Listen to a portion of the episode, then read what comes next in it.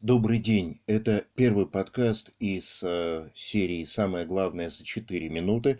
Он самый главный. С него будут вести ссылки на все остальные. Вы можете их увидеть в тексте, который опубликован под подкастом. Если вы пока не видите ссылок, то это потому, что мы еще не выложили следующие эпизоды. Как только они появятся, ссылки будут.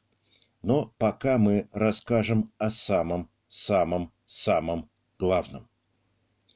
Бог, Святая Троица, Отец, Сын и Святой Дух очень-очень счастлив.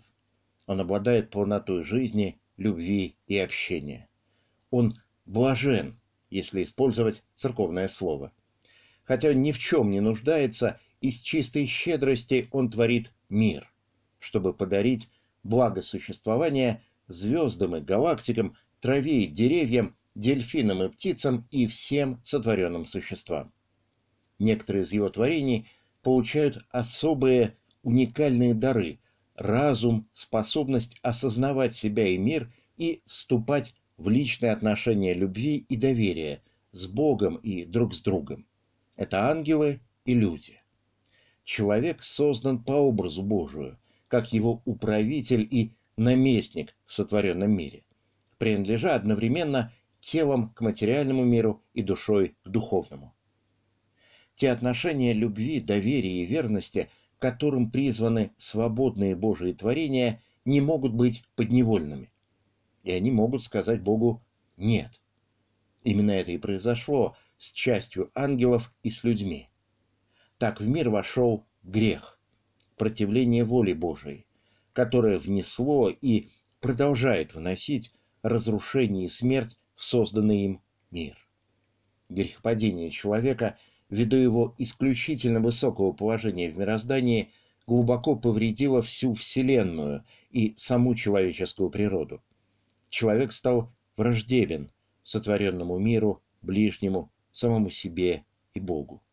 Все бедствия человеческого рода коренятся именно в грехе. Но Бог по своей милосердной любви пришел на помощь своему падшему творению. Он избрал группу людей. Сначала это был Авраам и его семья, потом их потомки и те, кто к ним присоединился, богоизбранный еврейский народ, которому Бог открыл, что Он единый Творец неба и земли, и что Он пошлет на землю Спасителя, который избавит людей от зла и греха и установит эпоху мира, когда даже смерть будет побеждена.